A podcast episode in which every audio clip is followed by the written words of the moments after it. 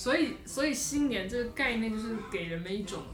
新鲜感，一种 hope，一种仪式，觉得好像对啊，什么东西都焕发光彩了。我觉得二零二零就是打击这个新鲜感的这种这种时刻，所以我我我觉得我是有那个就是被被有点被打击了。二零二零年为啥打击新鲜感？因为因为你在二零一九年，你觉得二零二零是一个充满希望的，也像你二零二零憧憬憧憬二零二一一样。那你说二零二零年对你来说是不是很多希望？嗯。大家好，欢迎收听生活减速带，我是阿诺。今天也许是二零二零年的最后一天，或者是二零二一年的第一天。按理来说，无论如何，这都会是一期承上启下的总结二零二零年以及展望二零二一年的节目。在我刚刚开始筹备这个题目的时候，其实我非常的，我觉得应该是没有什么大的问题的，所以我就任由我的大脑一直空白了大概有一周的时间，直到后面我意识到我非常抗拒去回忆二零二零，去总结二零二零，以及去满怀期待的等待二零二一年。这是一种非常奇怪的感觉，因为我其实是一个还蛮喜欢跨年的人，就是我还挺喜欢在每年结束的时候去有一些仪式感，去做一些事情，跟朋友们在一起，或者嗯，很期待第二年的到来。可是今年就是完全不一样了，今年就很想平静的度过。我一直在找这个原因到底是为什么，所以这一期就想跟大家分享一下我这种感受的来源。当然，最后还是会有一个小小的总结了，虽然说很不想总结。其实我花了很多时间去回顾啊，去想二零二零年我到底做了一些什么事情。然后我也不断的去问一些身边的人，你们想要跨年吗？然后你们对二零二零年的感觉是什么？你们期待二零二一年吗？我相信很多人都有非常相似的感觉，是觉得二零二零年好像让我们停在了一个地方，然后。仿佛二零一九年的跨年就是昨天的事情，然后二零二零年发生了什么，好像记不太清楚了，好像是另外一个次元的事情。为什么我们会有这样的感觉呢？我觉得二零二零年真的是太特殊了，它特殊到真的把我们拉到了另外一个次元里去。本来年其实是一个。计量单位是一个时间的计量单位，它的本质是衡量和记录你的表现。但是，二零二零年显然是一个不合格的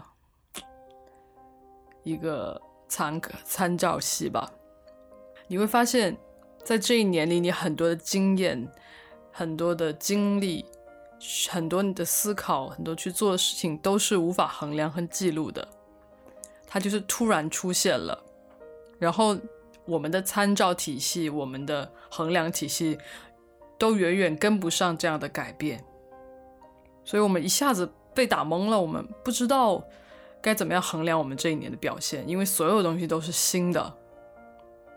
我们没有那么久的时间窝在家里面，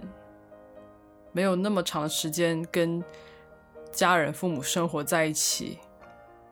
也没有那么长的时间去思考自己，面对自己，也没有那么长时间去玩游戏，所以你很难去评估你今年到底表现的怎么样。而且我们个体的体验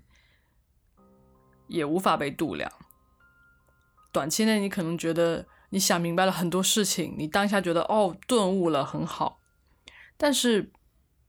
你衡量这个东西，它是一个成就吗？它是一个自我的改变吗？你很难去做，而且这个东西好像其实很容易被遗忘，可能过了大概大概一个月，你就不会再有这样子的一个想法了。所以，所以调转过头来，你会发现好像自己什么也没做，即使你已经其实过去有了非常丰富的体验跟很敏锐的感觉。而且我觉得二零二零还有一个。点是，是我认为比较两面的，就是它让我们看到了，不论是我们个人还是我们的社会，都看到了一些我们过往觉得好像欣欣向荣的东西，突然那个泡沫被打破了，然后我们看到了自己很多的贪婪跟膨胀，看到了自己对于很多事情一些理所应当的傲慢的态度。就是你回过头去，你会觉得有点羞耻，或者是有点恍然大悟，好像原来事情并不是我们想象中的那么简单，事情并不是我们想象中的真的如此繁荣，它背后的一些问题呈现出来之后，我们还是必须要去承担。我们也必须要去意识到，这背后还是有一些问题。所以，二零二零也让我们发现了，其实我们还不够好。所以，这样的感觉就会让我回回望二零二零年的时候，就会有一种有一种回头望过去是一片虚无的草原，然后有一些不好的回忆。有一些劣迹斑斑。当然，其实二零二零年我也做了一些不错的事情，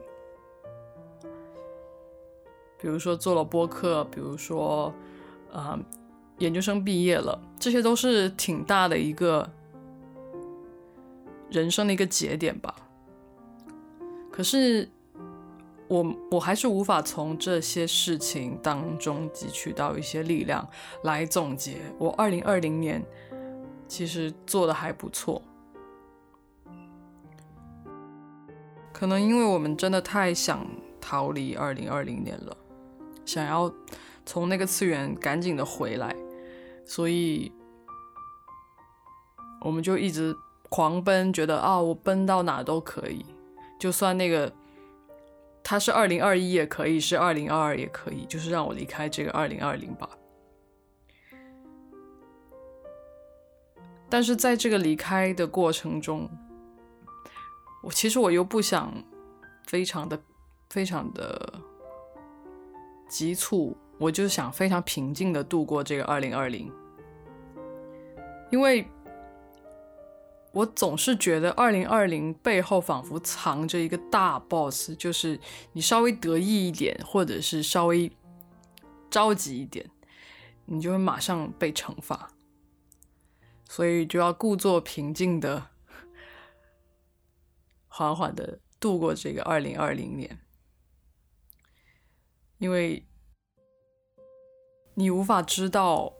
二零二一年是不是会是下一个二零二零年。所以，如果你奔跑的越用力，你可能就会跌一个越大的跟头。这样讲真的很悲观，但是我们可能还是需要做好准备，因为其实我就像刚刚说的，一直都是觉得第二就新年会给人一种新的希望的感觉，但是二零二零年真的给我一个非常大的打击，就是新年。在我这边的信用已经变差了，它不再是会变得更好了，它有可能是会变差的。所以我对新年的期望也降的比较低了。我觉得好像只要我现在在做的事情，我可以继续做，那就是最好的事情了。只要它不出纰漏，我也不奢求有哪些很辉煌的成就，有哪些丰富的成果了，就更加知足常乐了。所以我觉得我最后还是会选择自省的迎接二零二一年，因为它仍然是充满着未知的，然后可能也有一些我们无法预料到的风险，因为毕竟现在疫情还没有过去，所以我还是会觉得对待二零二一年，我们是需要非常非常大的勇气。不要忘记，二零二零年给你的那种泡沫被打破的那种心情，要时刻警惕。也许你正在进入某一种膨胀的状态，或者是贪婪的状态，一定要时刻的自省。然后要记住二零二零年给你带来的一些个体上面你的感悟。我觉得这是。应该是每个人一生中都非常难能可贵的一些经验，然后让我们有更多时间跟自己相处，看到自己不一样的一面，了解到自己真正向往的生活状态到底是怎么样的。也许我们现在已经回到了一个非常正常的轨道里，你有时候也会被一些事情推着走，但是。你总是必须逼迫自己记住一些感觉，这些感觉会让你记起来，在被隔离的某一天的夜里，你睡不着觉，你在想着，你只要这样子过某种生活就够了，你不需要再用一些外在的东西去充实你的心灵。记住那样子的感觉，也许你就能够更好的对待生活中的一些事情，就不会觉得那么的疲惫了。也许你还是可以去选择做点什么的。如果我们还是记住了一些东西，然后即使我们没有没有办法评估，没有办法衡量自己。这一年的表现如何？我觉得还是有价值的。嗯，好了，嗯，接下来部分就是简单的来总结一下二零二零年我的播客的一些表现吧。这一期是生活减速带的第四十期节目，也是挺圆满、挺工整的一个数字了。然后其实，二零二零年我应该制作了超过五十期的节目，因为除了这个系列的节目，还有另外一个系列叫“随便听听”。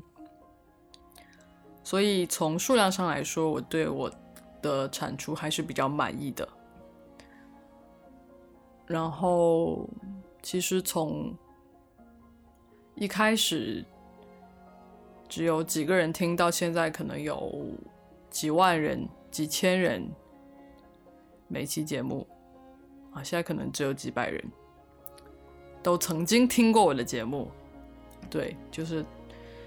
也会被各种平台、各种渠道推荐，然后也会被听众们分享，所以非常感谢大家在机缘巧合间也好，或者是嗯有习惯性的收听也好，也非常感谢大家能够听到我的节目。我感觉我还是不自觉的会进行一些反思，对，我不太擅长去讲做了什么，呃，获得了什么成就，就说一些希望吧，就是我希望二零二一年我的播客节目可以有更多人可以听到，然后我的节目可以有。更多的维度以及它的深度可以更深，然后我希望我自己能够有意识的进行更多的输输入，能 push 自己跟更多的人交流，当然也包括一些比我年长的一些人，而不只是跟我的同龄人们交流。然后可以希望我能够更有目标性，因为在二零二零年，我对播客的期望就是能够坚持下来，并且能够坚持周更，能够不断的有找到想要表达的东西。然后目前看起来都是实现了，它的可持续性也是有保证的。所以在二零二一年，我希望能够在内容上还有传播度上都能有更更好的进步吧，然后也希望大家能够多多帮我宣传啊，做打广告了，就是就是希望能够让更多人听到我的作品。好了，嗯，啊，这一期总结大概就是这样子，然后。我感觉我可能我对这个跨年的心情还是比较的消极，不知道听众们中间有没有朋友们有其他的想法或者看法，或者你们也想总结一下自己的二零二零年，都可以在评论区评论，然后我都会看到，我也很期待跟大家交流一番。最后祝大家新年快乐，然后我们二零二一年见，也许就是这一期，也许是下一期。好，生活减速带陪你慢下来，我们下期再见，拜拜。本节目由 Ten Sounds 制作，在这里我会和你分享一些新角度的生活观察与思考。如果你对我们的节目感兴趣，请订阅和评论，你的支持对我们很重要。也欢迎加入听众群，跟我们一起互动哦。